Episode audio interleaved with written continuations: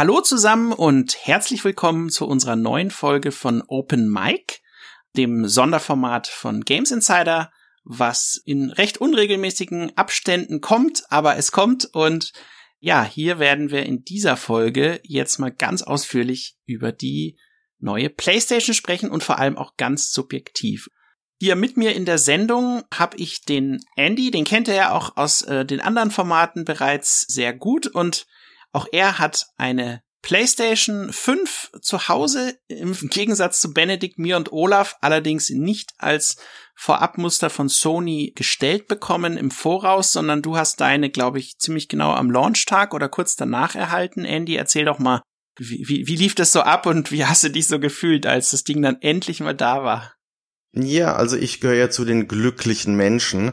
Ich hatte wirklich unglaublich viel Glück gehabt dass zu dem Zeitpunkt, wo diese ganzen Vorbestellungen losgingen, dass ich dort im Internet war, dass ich dort am Stammforum unterwegs war, Maniac Forum, hallo, falls einer, falls einer hört, der dort auch liest. Und dann die Leute eben angefangen haben äh, zu erzählen, ja, man kann jetzt Mediamarkt und Saturn anfangen vorzubestellen. Und das ging da aber nur eben auf, dass man gleich die Kohle überweist, da hatte ich keinen Bock drauf, nicht bei 500 Euro, seid ihr wahnsinnig. Und dann habe ich aber gesehen, okay, Amazon hat noch nicht, also sind die Vorbestellungen nicht offen. Bestimmt so eine halbe Stunde lang, vielleicht eine ganze Stunde, als mal bei Amazon mal so die Seite mal refreshed zum Vorbestellen. Und auf einmal ging's. Und wo ich dann meine PS5 vorbestellt hatte, habe ich nur gemerkt, in meinem Stammforum hat's noch keiner gemerkt gehabt.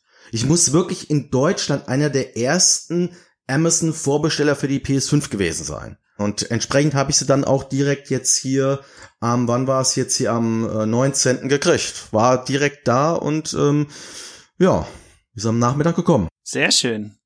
Großartig. Und als Spiel hatten wir auch jetzt schon in der Hauptfolge gesprochen über Demon's Souls. Das war dann wahrscheinlich der Titel, den du dir mit dazu bestellt hast, oder? Ehrlich gesagt, den habe ich, ähm, weil ich da noch ein bisschen auf Angebote so ein bisschen schauen wollte, habe ich nicht gleich vorbestellt gehabt, sondern da war ich dann wirklich eine Woche vorher beim Mediamarkt und hab dann Assassin's Creed Valhalla und Demon's Souls geholt. Also Valhalla wollte ich eigentlich gar nicht unbedingt für die PS5 haben, weil ich mir dachte, naja, die 10, 20 Euro mehr kannst du ja auf dem PC holen, da wird's grafisch wird's die gleiche Qualität ungefähr haben. Nur sie haben halt eben diese Aktion gehabt, dass sie das für 60 Euro verkauft haben. Und das waren dann 5 Euro mehr als die PC-Version. Da habe ich gedacht, okay, ja, ja. dann äh, kaufst du es halt da doch für die PS5 und kannst so ein bisschen gucken, ob vielleicht auch so eine alte Serie wie Assassin's Creed ein Next-Gen-Feeling verursachen kann. ja, auf jeden Fall. Ja, schön. Aber jetzt, was mich natürlich und auch alle, die hier zuhören, am meisten interessiert, und da kann ich dann natürlich auch selber was zu sagen, aber wie war das jetzt äh, so das erste, ich meine, das ist ja schon so ein Moment immer, wenn man so eine neue Konsole, auf die man viele Jahre gewartet hat, auspackt und dann anschließt und dann geht's endlich los. Und wie, wie hast du dich da in dem Moment gefühlt? Okay, also ähm, ich glaube, ich habe das schon bei ein paar Podcasts hier auch schon gesagt und das wird sich auch in den nächsten Jahrzehnten nicht ändern. Mir persönlich ist die Hardware ziemlich egal ich will jetzt hier niemanden von Kopf stoßen, aber ich will die, ich will die Konsole, weil ich da Spiele drauf spielen kann, die ich ansonsten nicht spielen könnte. Mhm. Und entsprechend, ich meine, klar, wie ich das Ding ausgepackt also, also erstmal äh, hatte ich das Gefühl gehabt, ich heb mir gleich einen Bruch, so schwer war das Ding. Ja. Äh, Im Vergleich zu anderen Konsolen. Ich, ich habe ja sogar eine, eine alte Xbox und selbst die ist nicht so schwer wie das Monster hier. Und äh, ich meine, jetzt steht sie hier so äh, auf meinem Schreibtisch, so neben großen Fernseher, weil sie nicht in mein Ikea-Regal reinpasst. Vielen Dank dafür. Horizontal oder vertikal? Äh, äh, vertikal, also hochkant. Okay, ja, bei mir auch. Und sie sieht halt irgendwie, ich habe das schon bei einem anderen Podcast von Polygam, ja sind auch gute Kollegen von mir gesagt, es sieht für mich halt aus wie so eine Miniatur von einem saudi-arabischen Hochhaus. ähm, ich bin da noch so ein bisschen, also auf der einen Seite finde ich es ja irgendwo dieses total runde und mal andersartige schon cool, aber auf der anderen Seite, ich werde mich halt ärgern, weil es total unpraktisch ist. Also muss man wissen, ich habe eine PS4 und eine PS4 Pro und die sind halt so designt, die kannst du übereinander stapeln. Das sieht super aus. Mhm. Das wird bei einer PS5 Pro, bei einer potenziellen, die sicherlich kommen wird, wohl nicht funktionieren. Außer sie, sie bieten ein Gestell an, wo man dann beides so reinstecken kann oder so, keine Ahnung. Ja, also ich muss auch sagen, ich, also ich finde sie vertikal aufgestellt, auch wenn dann das Licht leuchtet, relativ schick. Ich mag sie aber überhaupt nicht, auch was die Stabilität angeht, im horizontal aufgestellten Zustand. Das ist wirklich eine ziemlich wackelige Angelegenheit meiner Meinung mm. nach und sieht doch einfach nicht so schön aus. Aber aufgestellt so ist es ganz fein. Was ich ganz nett finde, ist, dass das gesamte Zubehör, also zum Beispiel dieses Pulse 3D Wireless Headset und die Ladestation und die Fernbedienung und so, die haben ja alle dieses äh, weiß-schwarze Design, genau wie der Controller ja auch. Das hat Sony relativ schön hinbekommen. Aber für mich tatsächlich ist das Highlight an der Konsole sind zwei Dinge. Zum einen natürlich der Controller, über den wir ja gleich nochmal sprechen können, und zum anderen die erhoffte äh, natürlich Performance-Steigerung, aber vor allem auch äh, die Geräuschminderung. Also das hat mich ja so bei der PS4 Pro gestört, dieses Triebwerk, was da jedes Mal dann anging, wenn du ein Last of Us oder Ghost of Tsushima oder halt einfach die Spiele, die wirklich äh, ordentlich auf die Grafik gingen, das Ding war ja so laut, es war wirklich, wenn du dann im Wohnzimmer gespielt hast und dann noch andere Leute waren, die haben sich da echt immer gestört gefühlt dadurch, fand ich. Und das ist wohl bei neueren Baureihen nicht mehr ganz so schlimm. Ich weiß nicht, wie es bei deiner PS4 Pro ist, aber ich fand das echt extrem nervig und bin dann auch öfter zur Xbox äh, One X umgestiegen, weil die einfach deutlich leiser ist. Und jetzt hast du ein Betriebsgeräusch, was echt okay ist. Ich habe jetzt schon sehr viele Spiele installiert, sehr viel ausprobiert und bei keinem ist der Lüfter auch nur ansatzweise irgendwie groß lauter geworden, ja. Im Gegenteil, es war echt immer so ein ganz konstantes Geräusch und das finde ich äh, sehr angenehm, wobei ich sagen muss, im Direktvergleich fand ich die Xbox Series X, die hier auch bei mir steht auf dem Schreibtisch, noch einen kleinen Tick leiser, äh, dafür aber auch ein bisschen wärmer. Ja, also du hast ja mir kurz bevor wir aufgezeichnet haben erzählt, dass du noch kein physisches Spiel in das Laufwerk reingelegt hast. Richtig, das habe ich tatsächlich noch nicht gemacht, ja. Ja, und ich erwähne es deshalb, weil mach das mal, weil dann wirst du die PS5 hören. Das Laufwerk ist laut. Okay. Das ist laut, finde ich. Vielleicht fällt es auch deshalb so auf, weil das Ding ansonsten so leise ist. Ja, ja. Aber ansonsten, nee, also meine PS5 ist auch jetzt, also nicht hörbar laut. Ich muss auch sagen, ich persönlich störe mich nicht so sehr daran. Ich bin es gewohnt, dass ich hier in einem Arbeitszimmer einen halben Tag bin, dass der PC die meiste Zeit läuft. Und den höre ich auch nicht mehr. Bei der PS4 hingegen war es schon krass. Also das Schlimmste war eigentlich God of War, jedes Mal, wenn du die Karte aufgerufen hast. Boom, ja. ja. Hast gedacht, hier geht jetzt gleich hier der, der Rasenmäher an oder was? In der Hinsicht muss ich halt auch sagen, hier gibt's eine deutliche Verbesserung. Aber das ist für mich jetzt mehr ganz nett, als dass ich jetzt da. Ja, klar. Ähm, also ich glaube deswegen, ähm, also bei den Highlights, ich hatte den Controller erwähnt, vielleicht sollte man, nee, muss man natürlich auch die sehr schnelle äh, äh SSD erwähnen, äh, die wirklich dafür sorgt, dass die Ladezeiten in den meisten Spielen echt Sie sind zwar noch da, aber sie sind sehr, sehr kurz. Das finde ich äh, vor allem bei den Sony-Titeln, also Sackboy, äh, Big Adventure, Demon Souls ist auch angenehm, finde ich. Astros Playroom ist auch irgendwie nichts, wo es irgendwie störend auffallen würde. Und auch bei abwärtskompatiblen PS4-Spielen habe ich schon den Eindruck, dass die Ladezeiten doch noch mal runtergegangen sind, teilweise auch spürbar. Und Spider-Man zum Beispiel auch, das geht eigentlich alles so nahtlos ineinander über, so wie es auch versprochen wurde. Ähm, und man gewöhnt sich relativ schnell daran. Also ich äh, kurz den Power-Knopf gedrückt halten, dann geht einfach alles aus, dann schaltest du wieder an und kannst genau an der Stelle weiterspielen. Also äh, das habe ich als bei der Switch schon sehr lieb gewonnen und hier jetzt auch. Ich weiß nicht, wie es dir da so geht. Nutzt du das, dieses Resume-Feature oder ist das? Oh nee, das habe ich jetzt nicht wirklich benutzt. Aber das mit den Ladezeiten, mir persönlich ist es jetzt nur nicht so extrem aufgefallen wie jetzt anderen Leuten, weil ich höre das von vielen Leuten, dass es ja deutlich schneller sei. Wo es mir halt ganz klar aufgefallen ist, halt bei Demon's Souls, weil ich davor die PS3-Version gespielt habe und die hat furchtbare Ladezeiten. Hast du es mal gestoppt zufällig? Also wirklich so mit der, mit der Stoppuhr? Das musste nicht stoppen. Bei der PS3, wenn du dort jetzt mal zurück in den Nexus äh, dich teleportieren lässt, das dauert mindestens eine halbe Minute. Und das geht ja hier bei der PS5, das sind keine fünf Sekunden. Mm, ja, ja. Was mich ein bisschen allerdings gestört hat, und ich weiß nicht, woran es liegt, oder ob ich da vielleicht doch irgendwie eine leicht problematische PS5 irgendwie ergattert habe, weil es finde ich sehr komisch. Ich finde, das Installieren der Spiele dauert lange. Wenn du sie von der Disk installierst oder wenn du sie als Download runtergeladen hast und er dann installiert? Nee, also Download ging, da habe ich aber noch nicht so viel gemacht. Das meiste, was ich bislang auswählt habe, ist physisch. Demon's Souls, das war noch okay. Bei Assassin's Creed Valhalla ist mir halt aufgefallen, der hat erstmal ein bisschen gebraucht, bis er angefangen hat mit dem Kopieren. Und dasselbe war halt bei PS4-Spielen. Ich habe zum Beispiel, ich habe einen ganzen Stapel von PS4-Spielen, die ich unbedingt dieses Jahr noch spielen möchte für irgendwelche Spiel des Jahresberichterstattung. Und ich habe jetzt zum Beispiel so aus Japan importiert die Mega Man Zero ZX Legacy Collection.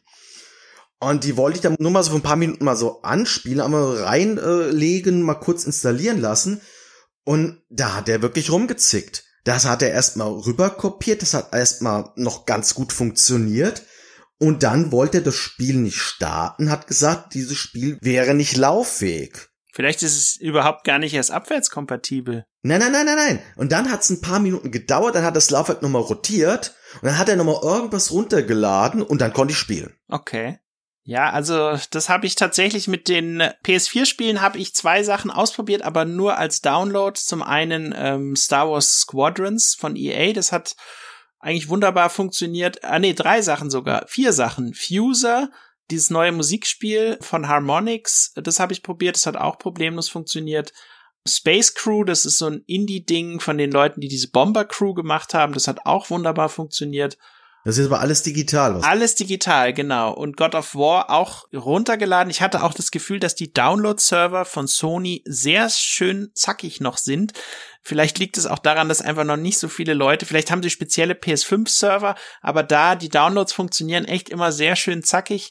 Ich habe jetzt hier eine 50 Mbit-Leitung, das ist jetzt nichts äh, herausragendes, im Gegenteil, das ist ja eher so untere Klasse, aber es ist trotzdem relativ zügig alles gegangen. Also das fand ich ganz schön und was das Laufwerkproblem oder die Ungereimtheiten des Laufwerks angeht, habe ich tatsächlich noch nicht ausprobiert, ist aber ein guter Punkt, sollte ich unbedingt mal machen. Zumal sie ja in diesem Aufschraube-Video davon gesprochen haben, dass das Laufwerk in so einer speziellen gefederten, ummantelten Kammer ist und dadurch nicht so viele Geräusche erzeugen wird. Aber das scheint deiner Ansicht ja nicht ganz so hinzuhauen, ne? Nee, also ich finde, das Laufwerk ist wirklich laut. Also äh, das rotiert schön. Also wie halt so ein Laufwerk halt ist. Ja, ich kenne jetzt auch kein leises Laufwerk, um ehrlich zu sein. Hast du mal einen Film reingetan? Nee, das habe ich jetzt noch nicht ausprobiert, das könnte ich mal probieren. Ja. Aber wo du eben gerade Internetleitung erwähnt hast, ich könnte mir jetzt was vorstellen, weshalb ich diese Probleme habe und ich nirgendwo anders von ähnlichen Problemen lese. Ich habe halt hier immer noch das Problem, ich habe hier momentan in meinem Arbeitszimmer, ich habe eine ganz schlechte WLAN-Anbindung. Das heißt, wenn ich was übers Internet auch runterziehen will und was laufen lassen will, oder online spielen will mit der PS5, muss ich mein LAN-Kabel vom PC abstöpseln, meine PS5 reinstecken. Das ist mir zu umständlich, wenn ich einfach nur mein PS4-Spiel reinstöpseln will. Und was natürlich sein kann, das ist mir nämlich bei Assassin's Creed Valhalla aufgefallen, wie ich das gestartet hatte zwischendurch, dass der beim Installieren aus irgendwelchen Gründen im Internet irgendwas abrufen will. Ob dann Update ist oder keine Ahnung. Und dass das das alles blockiert. Kann sein, ja. Es wäre eine Möglichkeit, aber da würde ich mich jetzt als Sammler und als äh, Käufer von Retail-Spielern, würde ich mich ziemlich veralbert äh, fühlen, weil wenn ich diese Spiele nun mal physisch kaufen kann, dann möchte ich sie gern auch spielen, ohne vom Internet abhängig zu sein. Das bitte sofort. Das ist ein sehr guter Punkt, weil es ist so, bei der Xbox One ist es ja so, wenn du da 360 Spiele reinhaust, dann ist es so, bei abwärtskompatiblen Spielen lädt er ja auch eine, eine kleine Datei dann runter. Das dauert ein bisschen. Und dann nach. sogar das ganze Spiel. Teilweise auch das ganze Spiel, aber ich habe einige, da lädt er nur so kleine Dateien runter, die dann dazu führen, dass es danach dann auch wunderbar läuft. Und ich vermute, es klingt so, als ob das die PS5 bei einigen PS4-Titeln, vor allem bei den etwas exotischeren Sachen, dann genauso tun würde, ja. Aber das äh, lässt sich bestimmt noch rausfinden. Ich habe noch Nio 2 ausprobiert, habe ich auch jetzt vor ein paar Tagen hier in einem Black Friday Wust mir mal für 30 Euro besorgt. Und das war auch eben ganz leichte Anlaufschwierigkeiten, aber es war schneller als Mega Man. Ja, ja. Weil ist Mega Man wirklich zu exotisch. Ja, okay. Ja, mal gucken. Also ähm, vielleicht noch ein Tipp so für die Leute, die jetzt abwärtskompatible PS4-Spiele, wobei wir ja auch über PlayStation VR reden. Das geht ja leider nicht sofort. Also du kannst nicht einfach die Kamera hinten in die Konsole stecken und die HD-Kamera, die ich hier im Übrigen auch habe, die unterstützt VR nicht. Also selbst wenn du die kaufst, kannst du sie zwar benutzen, um Clips von dir selber in Gameplay-Videos reinzuschneiden über Share Factory oder aber über diese Streaming-Funktion bei YouTube und Twitch. Das geht, aber du kannst sie eben nicht benutzen, um PlayStation VR-Spiele zu spielen. Und dafür braucht man dann einen PlayStation Kameraadapter. Das Gute ist, Sony schickt den kostenlos an die Leute, die eine PlayStation VR haben, sofern sie sich mit der Seriennummer ihres Geräts äh, auf einer bestimmten Webseite registrieren. Die können wir vielleicht auch nochmal verlinken. Ich habe das dann auch mal gemacht, dann kam dann erstmal eine Zeit lang nichts, was aber daran lag, dass ich ja mein Modell schon vorher hatte und den Link auch recht früh hatte und dann äh, kurz nach dem Launch-Tag, ich glaube so am 20. oder sowas rum, äh, kam dann aber auch mein Adapter und ja, das ist so ein kleiner schwarzer Adapter, den steckst du halt hinten in den USB-Port und der hat dann praktisch den Ausgang, äh, diesen Port, diesen speziellen, den die Kamera hat und dann kannst du eben auch VR-Spiele spielen. Wobei ich jetzt noch von keinem VR-Titel weiß, der in irgendeiner Form speziell von PS5 Hardware Power noch extra Gebrauch macht. Aber da habe ich noch zu wenig mit experimentiert, aber du, du bist ja auch selber großer VR-Fan, ne? Hast du den Adapter schon bestellt? Das habe ich jetzt noch nicht gemacht, nein. Okay, ja. Genau, aber lass uns mal über den Controller reden. Wie gefällt dir denn der Controller? Was war da so dein, was hast du, was war das erste, was du da mitgespielt hast? Äh, das erste, was mit dem Controller ist, ist das Astro Playroom, was äh, vorinstalliert ist. Mhm. Das habe ich als erstes mitgespielt und ich habe auch dann sofort gemerkt, dass dieser Controller halt ganz viele, ich sag mal, neckische Spielereien hat. Also was mir am stärksten, auch im positiven Sinne aufgefallen ist, ist die Rumble-Funktion. Mm, definitiv. Dass die ja. so feinfühlig ist, dass du in den Levels, wo es regnet oder hagelt, dass du das regelrecht am Controller spürst. Mhm, ja. Dass nicht einfach nur so ein Rumbel ist, sondern du hast wirklich das Gefühl, in deinem Controller, da, da, da hagelt's gerade. Hört sich komisch an, aber ist halt so. Dann halt eben ja. die Schultertasten. Gut, da haben mir äh, Kollegen gesagt, das wäre mehr in Dirt 5, in dem Rennspiel, würde man stark merken, den Widerstand beim Gas geben, Bremsen. Das fand ich bei Astro Play jetzt nicht ganz so ausgeprägt, aber ich habe halt schon gemerkt, dass diese Schultertasten, die zwei, die großen, dass die auch doch deutlich mehr Power und deutlich feinfühliger sind als die alten. Und dass du auch tiefer reindrücken kannst und so Zeug. Hast du die in Astros äh, Playroom die Bogenschießszene gemacht? Da ist es nämlich so, es gibt in dem einen Level, ich weiß jetzt nicht mehr, welche von diesen vier Welten das war, aber da gibt es ein Level, da kriegt er dann so einen Bogen und mit diesem Bogen ja. muss er dann auf so verschiedene Gegner zielen und da merkst du dann wirklich, es ist ja so, man kann das im Internet nachschauen, es sind im Grunde genommen so, ja, wie, man muss sich das vorstellen, wie so eine Art ja, Welle, die da irgendwie eingebaut ist, die dann diesen Widerstand im Controller erzeugt. Also bei dem normalen Xbox-Controller so, dann drückst du halt rein oder bei dem PlayStation 4 Controller und dann merkst du, okay, gegen Ende wird's ein bisschen mehr Gegendruck, aber in dem neuen Controller können sie ja den Gegendruck den Widerstand regulieren und den ganz, ganz fest machen oder ganz, ganz weich machen oder auch Vibrationseffekte in die Trigger einbauen und das ist schon echt genial gemacht. Also bei den, bei dem Bogenschießen fand ich super. Bei Astro Playroom gibt es eine Szene, wo du so eine Gatling-Kanone mit rumschleppst, äh, die irgendwelche Kugeln verschießt. Äh, da merkt man es auch sehr gut und es gibt aber auch äh, natürlich andere Titel, die das auch in einer gewissen Weise einsetzen, äh, vor allem natürlich bei äh, waffenbezogenen Sachen und bei Sackboy kommt es hin und wieder vor, bei Spider-Man äh, merkst du es auch streckenweise. Und in Kombination mit diesen Vibrationseffekten, die, wie du selber sagst, sehr ich mal sagen, nuanciert sind oder so. Also die Kombination ist schon echt klasse und ich muss sagen, ich wüsste jetzt gar nicht, selbst wenn es Dritthersteller-Controller gibt, wenn die diese Rumble nicht haben, wären die für mich schon komplett uninteressant deswegen, ja. Gibt's aber ja eh grad gar nicht. Die Gatling-Kanone, das war der letzte Level, den ich gespielt habe. Die kann ich mich gut erinnern. Da habe ich wirklich vor ein paar Stunden, bevor wir angefangen aufzuzeichnen, gespielt.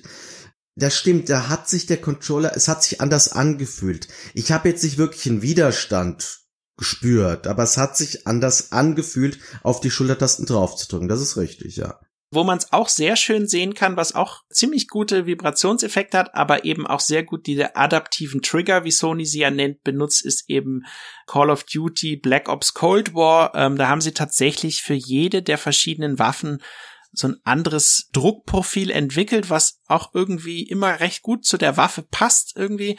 Und ja, also bei Call of Duty ist tatsächlich so, wenn man jetzt wählen müsste, kaufe ich es mir für Xbox, kaufe ich es mir für PC oder kaufe ich es mir für PlayStation, wäre das für mich der Grund zu sagen, weil sonst gibt's ja fast keine Unterschiede, aber das wäre der Grund zu sagen, ich bleib bei der PlayStation-Version, weil es einfach noch besser dort gemacht ist, ja. Und ja gut, ich hoffe ja, dass ich den Controller irgendwann auch auf meinem PC benutzen kann. Ja, also ich glaube schon, dass es gehen wird. Äh, was ja zum Beispiel nicht geht, was ich persönlich wiederum total kacke finde, um es mal auf gut Deutsch zu sagen, Stichwort Sackboy A Big Adventure, das ist ja so ein Koop-Plattformer, den man aber auch alleine spielen kann, aber im Koop macht es natürlich viel mehr Spaß. Das unterstützt eben, wenn du die PlayStation 5 Version spielst, auch nur den PlayStation 5 Controller. Und das ist nicht nur bei Sackboy so, das ist halt bei allen PS5 Spielen so, die laufen. Sofern sie exklusiv für PS5 gemacht sind und es eine PS5 Version gibt, kannst du sie auch nur mit dem DualSense Controller spielen.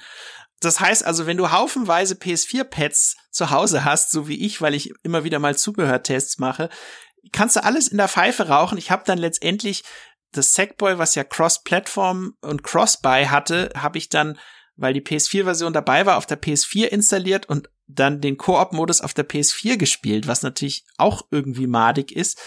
Oder du installierst die PS4-Version auf der PS5 und spielst es dann abwärtskompatibel und dann funktionieren die PS4-Controller auch, was natürlich auch Quatsch ist. Also Microsoft macht das meiner Meinung nach besser und hinzu kommt, Klar, der Controller ist cool, die Vibrationen sind cool, das ist alles super gemacht, gar keine Frage, aber es ist meiner Meinung nach nicht zwingend notwendig für einen Koop-Titel jetzt zum Beispiel, damit du ihn in Koop spielen kannst. Der andere Controller hat ja auch alle PlayStation-Tasten und die sind auch an der gleichen Stelle und so weiter. Also ich finde schon, das sollte Sony ein paar Ausnahmen in Zukunft machen, aber je mehr Leute eine Konsole haben, desto mehr werden sich wahrscheinlich auch darüber beschweren, ja, dass das halt nicht geht. Ja, aber da hast du eigentlich schön so ein bisschen so die derzeitige Philosophie von Microsoft und Sony so zusammengefasst. Microsoft versucht mangels des Spieleangebots, ja, ihr könnt dafür alle alten Spiele mit dem Gerät spielen, wie ihr wollt. Und Sony baut halt solche Stolpersteine, die in der Tat völlig unnötig sind. Das irgendwie wundert es mich nicht, dass es von Sony kommt. Tut mir leid.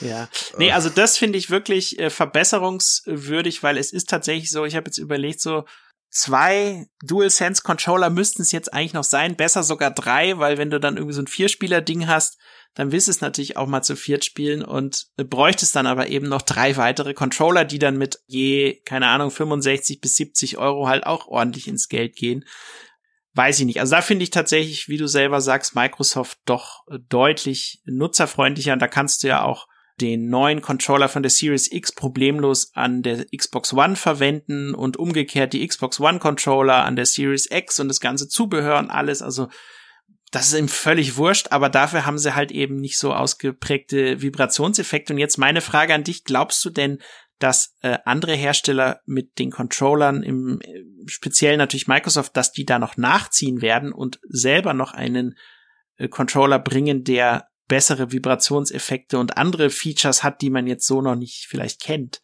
Ja, das ist jetzt sehr in die Glaskugel geschaut. Das ist halt, ähm, ich weiß. da tue ich mir ein bisschen schwer mit ich sag mal so, Microsoft muss was tun, weil äh, die verlieren mir momentan ein bisschen zu viel am Boden. Mhm. Äh, ich meine, ich habe die Xbox Series X habe ich jetzt mir nicht besorgt, weil ich auch schon mehrfach erwähnt habe, weil ich einen PC habe und alle Spiele tauchen halt auf dem PC auf. Mich interessiert aber ein bisschen diese Abwärtskompatibilität, vor allen Dingen, weil die Spiele da ja auch besser drauf laufen zum Teil. Mhm. Allerdings, die haben kein Spieleangebot, gar nichts. Das ist traurig. Ja. Ist für mich schon ein bisschen überraschend, dass jetzt dieses Pro-Argument bei der PS5 dass das der Controller auf einmal ist. Da habe ich jetzt bis vor ein, zwei Monaten, wo das anfing so durchzusickern, dass da was Besonderes kommt, das hatte ich überhaupt nicht auf dem Schirm. Hm. Dass äh, Sony jetzt mit dem Controller auftrumpft. Und ich kann mir halt vorstellen, Microsoft hatte das auch nicht auf dem Schirm. Und äh, der Controller, der wirkt halt schon wie so ein Ding, das haben die halt nicht in der Mittagspause designt. Ja, nee, definitiv nicht. Ja, das heißt, es wird sicherlich noch ein, zwei Jahre dauern, bis da Microsoft mit was ähnlichem ankommt. Und mhm. es wäre zu wünschen, weil mal ganz ehrlich, so die technischen Vorzüge von der PS5, jetzt mal vielleicht zur PS4, wenn ich mir die Spiele anschaue, die ich jetzt auf der PS5 gespielt habe, der Sprung wird halt immer kleiner. Ich habe schon bei PS3 zu PS4 hatte ich schon echt Probleme, jetzt mich drauf zu freuen, dass ich jetzt hier 400, 500 Euro für eine neue Konsole ausgegeben habe, obwohl die Spiele jetzt gar nicht so viel mehr leisten. Mhm. Und hier ist es noch extremer, finde ich. Ja, ja aber äh, du hast halt eben den Controller. Ja, also ich habe tatsächlich keinen, das hatte ich ja auch schon mal gesagt, glaube ich, in der Sendung, ich habe keinen 4K-Fernseher, dafür habe ich aber einen relativ coolen 4K-Gaming-Monitor. Den habe ich jetzt aber auch gar nicht so lange. Und davor hatte ich die ganzen PS4 Pro Spiele eigentlich immer in 1080p gespielt. Meistens dann in dem Performance Modus, was dann auch echt cool aussah, schön flüssig war und so.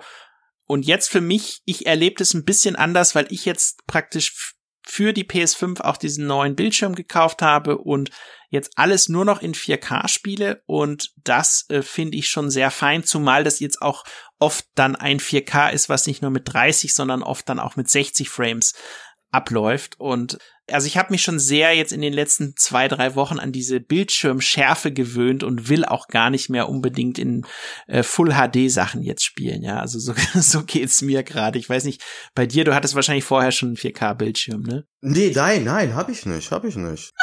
Oh mein Gott! Disclaimer.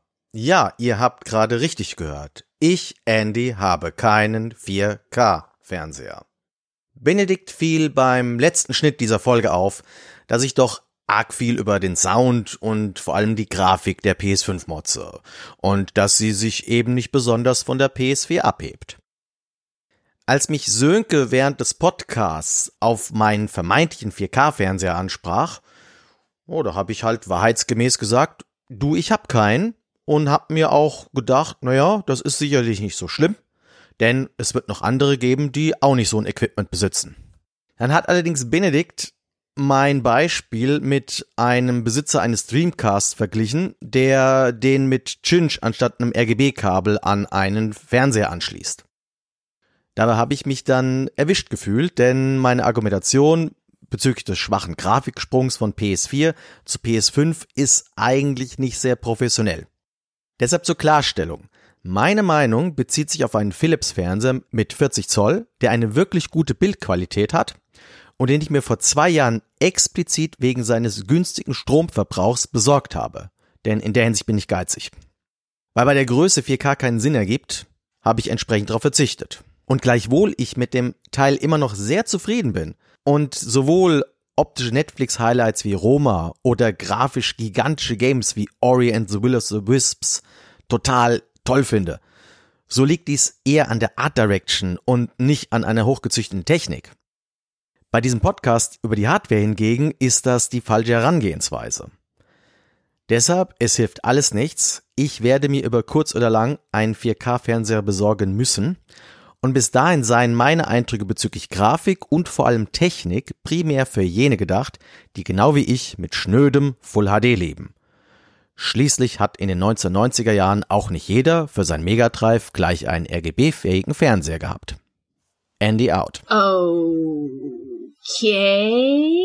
Das ist auch so etwas, darauf lege ich auch keinen großen Wert. Ja. Seit PlayStation 3 habe ich gemerkt, dass mich größerer Bildschirm oder und oder eine größere Auflösung das bringt meinen Sehnerven anscheinend nichts mehr. Okay. Es interessiert dir nicht die Unterschiede. Ich mag halt eben ja so so Spielereien eben was Controller anbelangt. Mhm. Ich mag Spielereien was VR anbelangt, ja. wo ich das Gefühl habe, ich spiele jetzt ein anderes Spiel und nicht nur einfach dasselbe Spiel in einer höheren Auflösung. Ja, genau. Also, ich glaube auch, ich meine, das war immer die große Stärke von Nintendo. Sie haben halt nicht dich unbedingt mit irgendwelchen Grafikspielereien umgehauen, ja. sondern vielmehr mit so coolen Ideen, dass du halt bei der Switch Richtig. immer einen zweiten Controller immer dabei hast. Egal ob du nun willst oder nicht, du hast ihn immer dabei und kannst dann eben auch, wo immer du bist, äh, im Koop was zocken, was natürlich total cool ist. Sie hatten ja auch da schon dieses HD Rumble was ja letztendlich sogar so eine Art Vorgängermodell von dem PlayStation DualSense Controller jetzt ist, was so die Vibrationen angeht und so weiter. Und ich glaube auch, dass Nintendo das in Zukunft äh, so beibehalten wird, aber ja, aber vielleicht noch kurz zum Controller. Ähm, was wir noch nicht gesagt haben, der hat ja auch noch ein eingebautes Mikrofon. Das hatte ja das äh, Vorgängermodell auch nicht. Da war das Mikrofon halt an diesem Kabel, was du dir dann ins Ohr gestöpselt hast was ich immer extrem unbequem empfunden habe, diesen Stöpsel da im Ohr zu haben. Das war irgendwie, habe ich fast nie gemacht. Und jetzt hast du halt dieses Mikrofon, was ja in der Standardeinstellung auch immer eingeschaltet ist und immer mithört. Ich habe es mittlerweile so eingestellt im Systemmenü, dass das deaktiviert ist, dass es immer stumm geschaltet ist, dann leuchtet es halt ständig orange, aber ist okay. Und ansonsten habe ich das Gefühl, das Touchpad hat noch ein bisschen mehr Fläche als vorher, wobei bis auf Astros Playroom jetzt noch kein Spiel das Touchpad irgendwie vor allem die Tatsache, dass du mit dem Finger halt dich hin und her bewegen kannst, irgendwie nennenswert genutzt hat. Ja, das war ja bei der PS4 auch so. Ist dann halt so ein nettes Gimmick, aber nicht so häufig genutzt. Aber insgesamt finde ich den Controller sehr gelungen. Er ist aber von der Größe her wirkt er ein bisschen volumiger und größer als der PS4-Controller, was viele Leute sicherlich gut finden werden. Ähm, ich weiß nicht, wie du das empfunden hast. Das war für mich genau richtig. Also ich fand es auch mal gut, dass diese alte PlayStation-Controller-Form, die ja eigentlich seit PlayStation 1 bis PlayStation 4 ja sich kaum geändert hatte. Mhm. Wenn du es mal vergleichst, auch von der Größe und von der Ergonomie her. Und ich finde das irgendwie das fühlt sich besser an. Und sehr wertig. Und was ich bei den Kollegen von GamePro.de gelesen habe, das ist mir tatsächlich vorher nie aufgefallen, aber ich glaube, sie haben recht. Wenn man mit einer Lupe an die Unterseite des Controllers herangeht, soll man angeblich in der Gravur oder in dieser Beschichtung die PlayStation-Symbole sehen. Oh, wie süß. Total irre. Also sprich Kreis, Quadrat, Dreieck, und so X-Taste, genau. Ich hab's noch nicht ausprobiert, aber die haben das mal irgendwie so rangezoomt und da hat man die Symbole da gesehen. Das fand ich irgendwie ganz nerdiges Detail, was ja auch so ein bisschen diese Liebe zum Detail, die hat ja Sony schon immer wieder mal. Und es gibt wohl in der Konsole, das hat man in dem Aufschrauben-Video gesehen, wohl zwei äh, Schächte. Wenn man die Seitenplatte entfernt, äh, kommt man an diese Schächte und die kann man dann mit dem Staubsauger absaugen, um mehr Staub aus dem Gerät rauszusaugen. Das ist wohl so eine offizielle Funktion. Äh, hab's auch noch nicht ausprobiert, fand ich aber auch so ein nettes Detail irgendwie und ich hoffe, dass ich es nie benutzen muss, aber. Ja, der Kollege Andreas Müller von Polygamy hat mir erzählt, dass es auch viel leichter ist, an die ganzen Teile ranzukommen, an den Lüfter und so weiter. Du musst nur wirklich oben, sagen wir jetzt mal, den Deckel abmachen und schon kommst du an alles ran. Das wäre bei der PS4 deutlich schwieriger gewesen. Hm. Aber Andy, jetzt ganz wichtiges Thema noch, das müssen wir unbedingt noch besprechen. Speicherkapazität. Ach. Also, ich habe da schon ein Klagelied vorbereitet, aber vielleicht erzählst du erstmal, wie, wie empfindest du das zurzeit so auf der PS5? Bist du schon ans Limit gestoßen oder noch nicht? Nee, nee, nee, nee. Das liegt aber auch daran, ich bin ja nicht so blöd und installiere jetzt jedes Spiel, was ich auf der PS4 hatte, auf meine PS5. Das mache ich jetzt nur gerade so bei den Sachen, die ich jetzt mal neu ausprobiere aber ich habe halt schon gemerkt, also ich find's halt schon ein bisschen obskur, dass das Ding ein Terabyte angeblich haben soll und dann sind halt frei 825 steht auf der Packung, aber trotzdem ist ja schon näher dran am Terabyte. Ja. Okay, aber dann ist es doch das, was ich nämlich vermutet hatte, wie ich mit jemandem Diskussion hatte, dass jemand Terabit mit Terabyte verwechselt, weil ja. so kommt das ja zustande. Aber trotzdem, ja, du hast unter 700 Gigabyte zur Verfügung am Anfang. Das heißt, das Gerät, Betriebssystem, was auch immer, schluckt über 150 Gigabyte. Also mein Windows 10 schluckt nicht mal, weiß jetzt nicht, ein Fünftel davon. Ich glaube aber, dass es an der Resume-Funktion liegt, wo sie dann nämlich sagen, okay, wenn du jetzt ein Spiel spielst, du praktisch machst die Konsole aus und dann legen sie es in diesem Speicher ab. Das vermute ich, weil das Betriebssystem als solches wirkt sehr schlank, aber es scheint so eine gewisse Menge an Speicher zu reservieren für solche Sachen, ja, aber. Das äh, hört sich nach einem validen Argument an. Aber dann wären es gut von Sony, wenn sie dann irgendwann die Option mal geben, dass der Spieler das einstellen kann, mhm. wie viel für diese Resume-Funktion freigehalten werden soll und für wie viel man jetzt die Spiele installieren kann, weil ganz ehrlich, das mit dieser Resume-Funktion, also ich kann mir nicht vorstellen, dass jemand da zwei, drei oder sogar vier Spiele gleichzeitig offen lässt. Ja, das stimmt um dann einfach zwischen hin und her zu springen. Das ist doch auch nur eine Spielerei, ja. die letztendlich kaum einer wirklich nutzen wird. Gerade ja auch,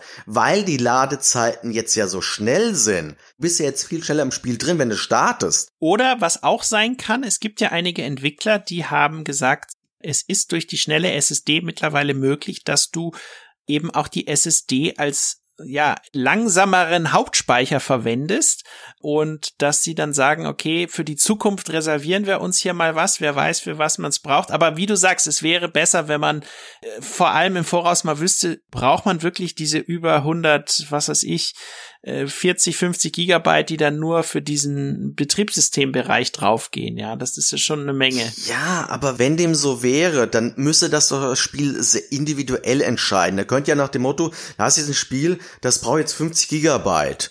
Und die haben es so entwickelt, dass die, was weiß ich, 5 Gigabyte eben SSD eben als Reserve um Zeug hinher zu schaufeln.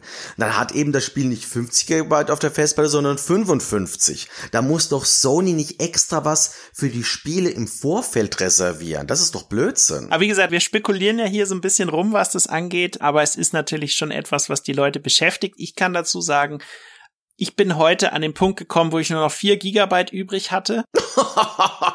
was hast du alles installiert? Okay, ich sag dir mal, was ich alles installiert habe. Ich habe, äh, warte mal, ich, ich habe ja die Konsole hier gerade an. Jetzt gehe ich mal kurz auf den Menüpunkt Sys. Okay, ich könnte mir vorstellen, dass Call of Duty schon gleich 300 schluckt. Keine Ahnung. Okay, der Speicher für Spiele und Apps ist mit 575 Gigabyte belegt.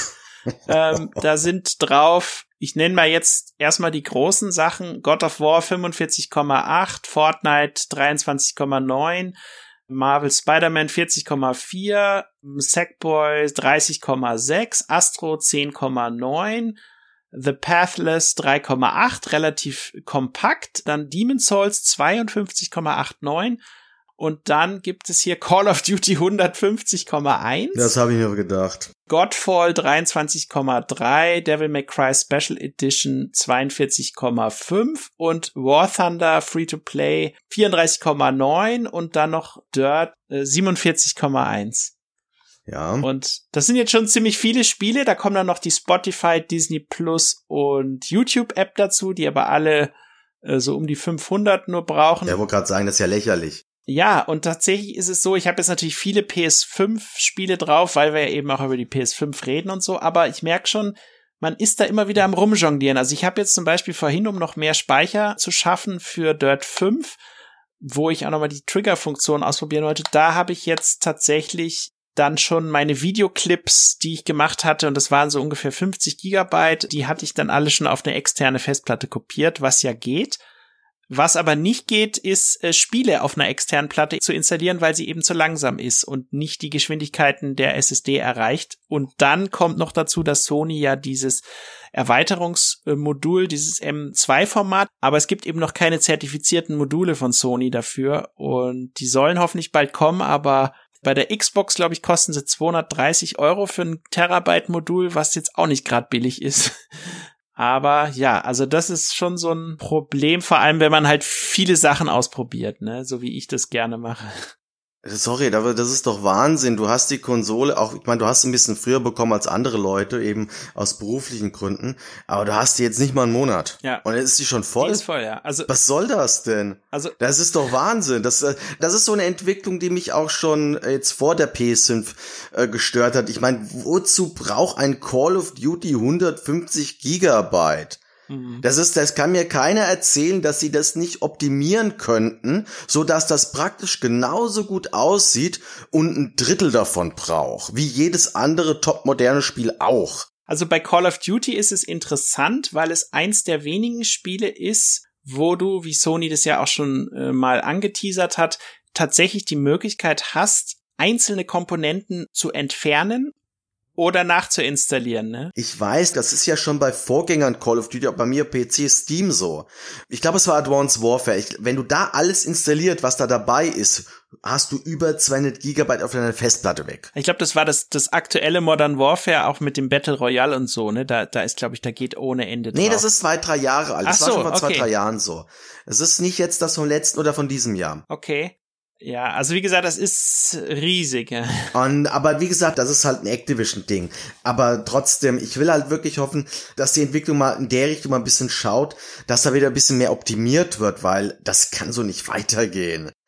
Und vor allen Dingen, es wird ja eben nicht so leicht werden wie bei der PS4 oder vor allen Dingen auch nicht so billig werden.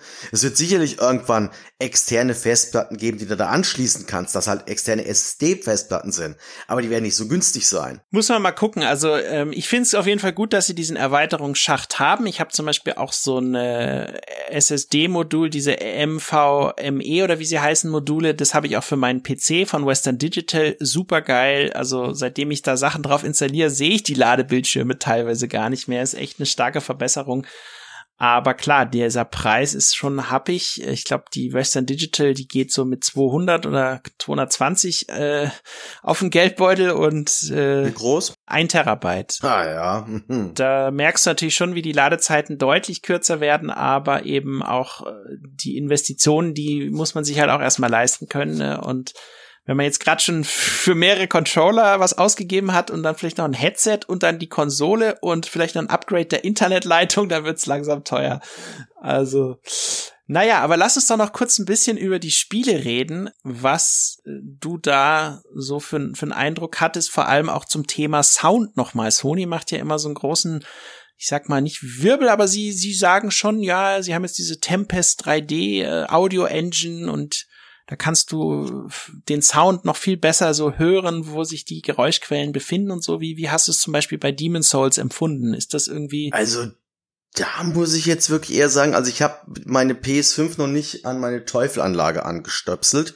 Das heißt, der Ton läuft nur über meinen Fernseher. Und da muss ich eher sagen, was mir da unangenehm aufgefallen ist, es war sehr leise. Mhm. Also gerade bei Assassin's Creed Valhalla, ich musste es wirklich was auf Anschlag drehen, damit ich wirklich was höre. Bei Demon's Souls, das war okay, aber ich habe jetzt nicht das Gefühl gehabt, dass da jetzt irgendwas Mindblowing-mäßiges drin ist und das hört sich jetzt wieder so ein bisschen nach Entschuldigung, nach Marketinggeblubber an, dass da vielleicht irgendwie ein, zwei Soundfeatures jetzt drin sind, die aber letztendlich nicht ins Gewicht fallen und jetzt nicht wesensverändert sind. Also vielleicht ganz wichtig in dem Zusammenhang, so wie ich das verstanden habe, soll das tatsächlich zurzeit auch nur über den Kopfhöreranschluss funktionieren. Okay, gut, ich spiele nicht über Kopfhörer, das mache ich nicht. Und äh, das ist natürlich jetzt schon ein also Unterschied. Also ich finde, ich habe es tatsächlich dann mal, auch weil ich jetzt diverse Headset-Tests äh, gemacht habe, habe es dann mal mit diesem Pulse 3D Headset und äh, diesem Stealth 700 von Turtle Beach und so weiter verschiedenen mal ausprobiert und es ist schon so, dass du in Spielen, vor allem in Astros Playroom, um es mal wieder zu nennen, wirklich sehr gut dann, wenn so diese kleinen Roboter, die um dich herumfliegen, kannst du tatsächlich, wenn du mal die Augen schließt, kannst du trotzdem sehr gut sagen, wo sich der Roboter jetzt in Relation zu dem Astro befindet und ich finde, das, das kann man da ganz gut äh, hören. Man kann es auch teilweise im Spider-Man ziemlich gut hören. Aber ist natürlich schade, dass es eben nur über Kopfhörer geht und dass es eben noch nicht für, für Soundbars und äh, andere TV-gebundene Lautsprecher eingerichtet wurde. Es soll noch kommen. Aber so richtig komplett weggeblasen hat's mich jetzt auch nicht. Äh, ich kenne Leute, die spielen ihre Sachen mit einer Surround-Anlage, die waren da weiterhin begeistert von dem Surround-Sound, haben wir jetzt auch nicht irgendwie gesagt, dass es jetzt irgendwie so sensationell besser geworden ist, aber da muss man dem Ganzen vielleicht noch etwas Zeit geben, bis es dann richtig genutzt werden kann. Ja, weiß ich nicht. Ja, Thema Demon's Souls haben wir ja eine eigene Sendung dazu. Ich glaube, da kann man so alles äh, über das Thema Demon's Souls erfahren. Ich kann vielleicht noch ein paar Takte erzählen, so zu den Sachen, die ich jetzt gespielt habe. Also, äh, was ich tatsächlich relativ faszinierend fand, so vom Einstieg her, ohne dass es mich jetzt grafisch umgehauen hätte, aber so vom Artstyle äh, war The Pathless. Das so ein Titel, wo du praktisch so eine mit so einer Bogenschützin auf so eine Insel kommst. Ich habe tatsächlich jetzt auch gar noch gar nicht so weit gespielt, aber du läufst dann da rum, es gibt irgendwie auch keine großen Erklärungen und du musst dir dann praktisch die ganze Welt erstmal so erschließen, was ist hier eigentlich das Problem, warum bin ich hier, was gibt es für Mechanismen? Und du merkst dann zum Beispiel, wenn du mit deinem Bogen so bestimmte Zielmarkierung in der Umgebung triffst, dann kriegst du so eine Spezialenergie, mit der du dann besonders schnell rennen kannst. Also du bist wirklich sehr, sehr schnell unterwegs und wenn du das richtig machst, kannst du praktisch dauerhaft so durch die Level rennen, was ganz nett gemacht ist. Kommen dann auch später relativ äh, große Gegner, die sich dir in den Weg stellen und so weiter. Ähm, das war so ein Titel dafür, dass er nur 3,8 Gigabyte groß ist, den ich relativ charmant fand. Ähm, Als ob die Größe eines Spieles und der Qualität des Spieles zu tun hätte. Genau, genau. Also das ist so ein sehr schöner Beweis dafür, dass eben auch so ein kleiner Indie-Titel äh, super funktionieren kann. Es wird auch der Controller recht gut eingebunden mit diesen Triggern beim Bogenschießen und so. Nicht so umgehauen hat mich jetzt das Godfall. Das sieht zwar grafisch gut aus, hat aber sonst so spielerisch ähm, ist halt so, die nennen das ja so Loot äh, Slasher oder was. Du läufst halt mit mit deinem Helden durch die Gegend und Oh Gott. haust alle platt. Entschuldigung, aber ich finde schon den Namen Gottvoll so furchtbar generisch. Und da kommst du mir jetzt mit einem Loot-Slasher. Ich schlaf gleich ein. Genau. Äh, was noch cool ist, weil ich unbedingt auch noch weiterspielen will, weil ich es tatsächlich vorher nicht gespielt habe, war Devil May Cry 5, jetzt in der Special Edition auch mit Raytracing und sowas. Ja, Devil May Cry ist halt eh immer cool und die ganzen bizarren Gegner, die sie sich da wieder ausgedacht haben und die fetzige Musik, die du allein schon hörst, wenn du durchs Hauptmenü Ja, ich, äh, von der ich muss da ein bisschen aufpassen. Ich glaube, ich habe ganz deutschlandweit den kritischsten Testbericht zu Devil May Cry 5 geschrieben. Okay, okay. Also wie gesagt, das waren so meine Eindrücke vom Anfang, ne? Vielleicht ändert sich das auch alles, können wir ja noch mal in einer eigenen Folge äh, so die Devil May Cry Evolution besprechen. genau, aber ich hatte ja eben noch das Wort Raytracing erwähnt. Du hast ja mal gesagt, du hast auch eine Raytracing-fähige PC-Grafikkarte. Ja. Wie fandest du denn das Raytracing auf der PS5? Hast du das irgendwie zum Beispiel in Demon Souls, ich weiß gar nicht, ob es Demon Souls überhaupt unterstützt, aber in Astros Playroom ist es ein bisschen drin? Ja, also, also ganz ehrlich, das vom Raytracing-Feeling habe ich jetzt nicht viel gespürt. Ich meine, ich habe jetzt auf dem PC habe ich jetzt zwei Titel gespielt, explizit, die wirklich Raytracing bis zum Erbrechen nutzen. Das ist Control und das ist Watch Dogs Legion. Und dieses typische Raytracing-Feeling, ich weiß jetzt nicht, ob es in Valhalla drin ist, da könnte ich mir das auch noch vorstellen, aber wenn, dann wirkt es da bei weitem nicht so wie jetzt bei den anderen beiden Titeln. Ja. Und in Astro Playroom, das ist ein tolles Spiel. Ich will das Spiel jetzt nicht äh, schlecht reden, aber grafisch ist das halt eine leicht aufgehübschte Version von dem Astrobot für PSVR. Mm, ja, das stimmt. Äh, weil es halt vom Design, vom Art-Design halt so ist. Ja. ja, das will ja auch gar nicht mehr sein. Deshalb finde ich es da ein bisschen äh, das, das braucht halt kein Raytracing. Ja. Entschuldigung. Also ich habe auf der Gamescom Raytracing zum allerersten Mal gesehen mit einem der Titel, die du genannt hast, mit Control und da fand ich es wirklich wahnsinnig gut. Es war fantastisch gemacht. Ja. Und ich freue mich jetzt super auf die PS5-Version von Control. Ich kann aber noch ein Beispiel nennen, wo man es relativ gut auch auf der PS5 mal sieht. Und zwar äh, in dem Fall bei Call of Duty gibt es in der Kampagne ein Level, der spielt in Ostberlin. Und da schleichst du am Anfang mit einem Kollegen, einem Agentenkollegen durch einen U-Bahn-Schacht der Berliner U-Bahn und dann hörst du schon im Hintergrund, wie die U-Bahn kommt und weißt, okay, du läufst jetzt hier gerade auf den Gleisen entlang, unbedingt hier weg. Dann verlässt du die Gleise und dann fährt kurz danach diese äh, Berliner U-Bahn an dir vorbei. Innen drin sind Leute, innen drin ist Licht und äh, dann siehst du, wie dieses Licht sich wirklich ganz fantastisch so, wie es in der Gegend reflektiert, äh, wie die Schatten fallen und so weiter. Also in der Szene ist es wirklich toll zu sehen.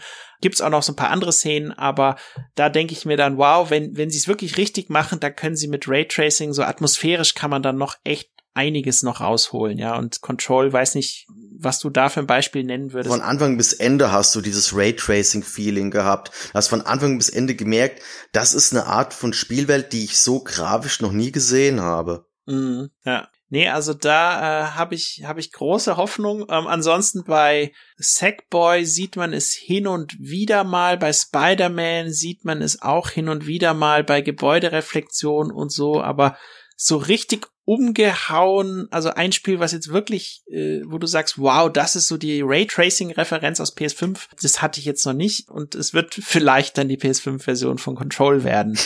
Klingt für mich so danach. Ja, Andy, ansonsten, was haben wir denn noch vergessen? Irgendeinen wichtigen Punkt, den wir, ah, genau, was ich noch äh, erwähnen möchte, was ich wirklich klasse finde, sind so ein paar kleine Verbesserungen in der Benutzeroberfläche. Zum Beispiel, es war längst überfällig, aber jetzt haben sie es endlich mal eingebaut, wenn du mit dem Share-Button ein Video aufnimmst von deinem Gameplay, dann erscheint ganz simpel, aber wirklich überfällig und endlich drin ein roter Record-Knopf und daneben erscheint die Zeit, die du schon aufnimmst. Und ich mache halt relativ viele Videos und habe das auf der PS4 auch öfter mit dem Share-Button aufgenommen. Und die Qualität der Videos, die das System aufnimmt, ist ja auch absolut in Ordnung, aber es hat dir halt immer nicht angezeigt, ob das gerade aufnimmt oder nicht. Und wenn du dann eine Aufnahme gestartet hast und dann rief jemand an und dann bist du zurückgegangen zur Konsole und warst du dir nicht sicher, läuft die jetzt eigentlich noch oder nicht. Und seitdem ich diesen kleinen Record-Button habe, kann ich das viel besser timen und ich brauche zumindest bei der PS5 meine Elgato jetzt gar nicht mehr anzuschließen, um irgendwie Videos äh, gut aufzunehmen. Und man kann sie ja sogar, wenn man den Platz auf der Platte hat, in 4K aufnehmen, was auch cool ist. Also das ist so eine kleine Verbesserung. Äh, es gibt ja auch noch mehrere davon, aber wenn ich eine auswählen müsste, dann wäre es die. Vor allen Dingen kannst du jetzt mehr als 15 Minuten am Stück aufzeichnen. Und auch rückwirkend. Du kannst rückwirkend, also es geht sowohl, dass du jetzt eben auf diesen Aufnahmeknopf drückst und dann startet die Aufnahme explizit, die du jetzt gerne haben möchtest. Und du kannst aber auch, wie es ja bei der PS4 der Fall war, halt jetzt sagen von wegen, okay, ich möchte jetzt die letzten 5, 10, 15 oder sogar die ganze Stunde Mhm. haben, Ja. die ich gerade gespielt habe. Vielleicht brauchen Sie dafür diese 150 Gigabyte. Ich habe in der Tat schon 40 Gigabyte Videos auf der Platte. Genau, und die Videos sehen von der Qualität, wenn du sie dann später am PC anschaust oder am Mac oder so, sehen die auch echt sehr, sehr ordentlich aus. Und äh, das haben sie gut hinbekommen. Allerdings ein Tipp, ganz wichtig für die Leute, die YouTuber sind und da was schneiden wollen, stellt unbedingt sofort das Aufnahmeformat von diesem WebM es sei denn, ihr wollt es einfach nur direkt hochladen auf das MP4 um, weil das WebM, da kommen viele Schnittprogramme irgendwie überhaupt nicht mit zurecht. Und dann musst du das erstmal umkonvertieren und ich habe dann zwar Converter gefunden, aber der eine sollte irgendwie 55 Euro kosten und dann dachte ich mir, okay, es muss doch irgendwie sich noch konvertieren lassen und habe dann rausgefunden, wenn du praktisch das Video, was du aufgenommen hast und fälschlicherweise im WebM-Format gespeichert hast, wenn du das dann mit Share Factory Studio öffnest auf der Konsole, reinlädst und wieder exportierst, dann kannst du das Videoformat auf MP4 umrechnen lassen in der PS5. Ist aber alles super kompliziert und nur Stress und deswegen direkt auf MP4 umstellen. Ich weiß nicht, wie du es bei deinen Videos gemacht hast, aber Ich habe es jetzt noch gar nicht ausprobiert. Ich weiß gar nicht, wie ich es bei mir starten könnte, weil ich habe jetzt erst nichts umgestellt. Aber gut, dass ich es weiß. Genau, also da habe ich tatsächlich viele, viele Stunden mit verbracht, meine ganzen Call of Duty Videos dann umzuwandeln. Aber seitdem ich das jetzt standardmäßig richtig abspeichere, verfolgt mich das Problem hoffentlich nicht mehr. Wo ich mich noch ein bisschen länger mit befassen möchte, ist diese Funktion, die Konsole hat ja zum Beispiel bei Astros Playroom die Möglichkeit, dass wenn du das Spiel im Hauptmenü anwählst, dass du dann so kleine Lösungsvideos eingeblendet bekommst. Ich weiß nicht, ob du das mal gesehen hast. Das fand ich persönlich super interessant. Du gehst dann praktisch auf das Spiel, dann gehst du auf Aktivitäten und dann hast du die Möglichkeit, bei einigen Sachen so Guides abzurufen. Aber ich glaube, das müsste man wirklich noch mal in einer eigenen Folge behandeln und das hat Sony auch noch nicht so rausgestellt, ja, also es ist irgendwie noch nicht so richtig. Ich habe nur gehört, man hatte das für Demon's Souls angekündigt.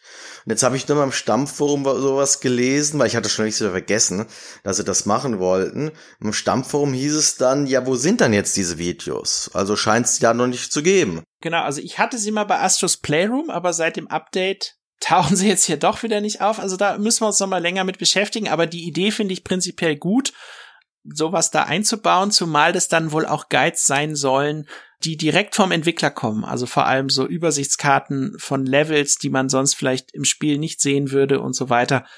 Spannende Idee, die natürlich den YouTubern auch wiederum vielleicht Content wegnimmt. Vielleicht hat man es deswegen noch nicht so gewagt. Ich muss man, glaube ich, noch mal beobachten, ja, äh, was da so passiert. Ja, Andi, dein Fazit, wenn, wenn, du das jetzt so mal zusammenfassen würdest zur PS5, was würdest du sagen, so in ein paar Sätzen, wie, wie würdest du das bewerten jetzt, was, was man bis jetzt so da bekommt? Also, ich tue mir ein bisschen schwer nach jetzt anderthalb Wochen, wo ich das Gerät habe.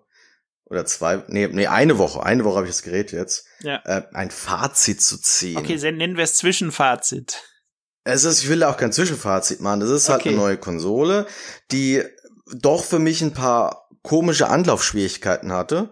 Aber jetzt aber gar nicht erzählt, ich habe bei Demon's Souls, da hatte ich wirklich mehrere Freezes beim ersten Spielen. Okay. Ich hatte Astro Playroom, konnte ich gestern nicht mehr spielen, weil es auf einmal von der Platte weg war und ich musste es neu runterladen. Alles komische Dinger. Mhm. Und das sind für mich Kinderkrankheiten, die dürfen nicht sein, wenn du mich fragst. Ja. Und diese Kinderkrankheiten, die werden irgendwie von jeder Konsolengeneration zu jeder Konsolengeneration werden die stärker. Und die Spiele an sich, Demon's Souls ist fantastisch, aber ist halt so fantastisch wie vor elf Jahren. Assassin's Creed Valhalla ist okay, ist ein gutes Assassin's Creed bislang. Und Astro Playroom ist halt wirklich sehr verspielt, äh, zeigt halt diesen Controller. Der Controller ist vielversprechend.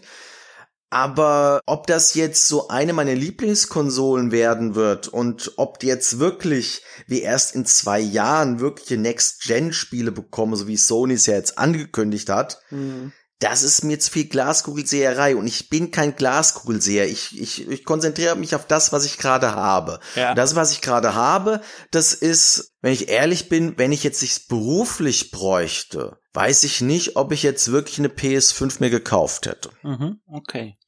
Also mein Zwischenfazit oder so mein erster Eindruck nach dieser Zeit sind ja ungefähr jetzt so knapp zwei, drei Wochen, wo ich jetzt die Konsole habe.